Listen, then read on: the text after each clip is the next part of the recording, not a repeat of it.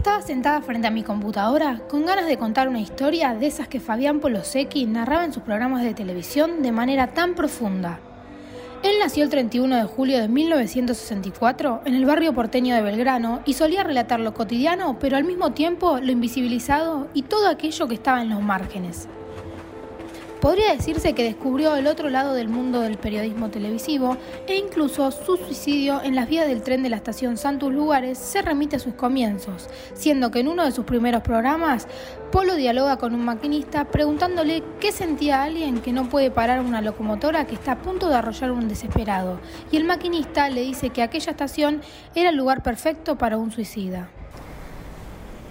Estaba caminando por la 9 de julio mientras me tomaba un café que ahora que lo pienso ya está bastante frío. Tengo como 20 llamadas perdidas de mi vieja, incluso ahora me sigue llamando.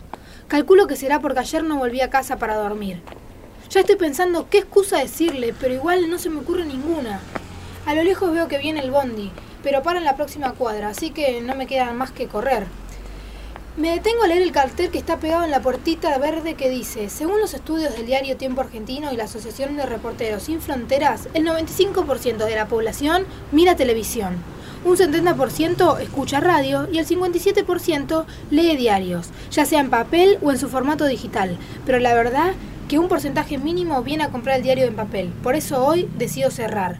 El verdadero diario está en crisis. El bondi claramente se me fue. Me quedé sorprendida con ese cartel. Llamé a mi vieja para decirle lo que había pasado y me olvidé de sus 20 llamadas perdidas. Dejé que me gritara a través del celular y cuando terminé le dije, Ma, Carlito cerró. Se escuchó el silencio de mi vieja y me la imaginé acomodando la silla y sentándose lentamente. De la nada me dice, No puede ser. Esta crisis nos está matando a todos. ¿Y ahora qué va a hacer ese pobre tipo? Tiene dos hijos chiquitos.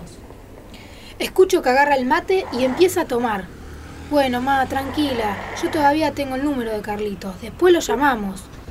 Corto la llamada, justito ahí porque viene el otro bondi y tengo que empezar a correr de nuevo.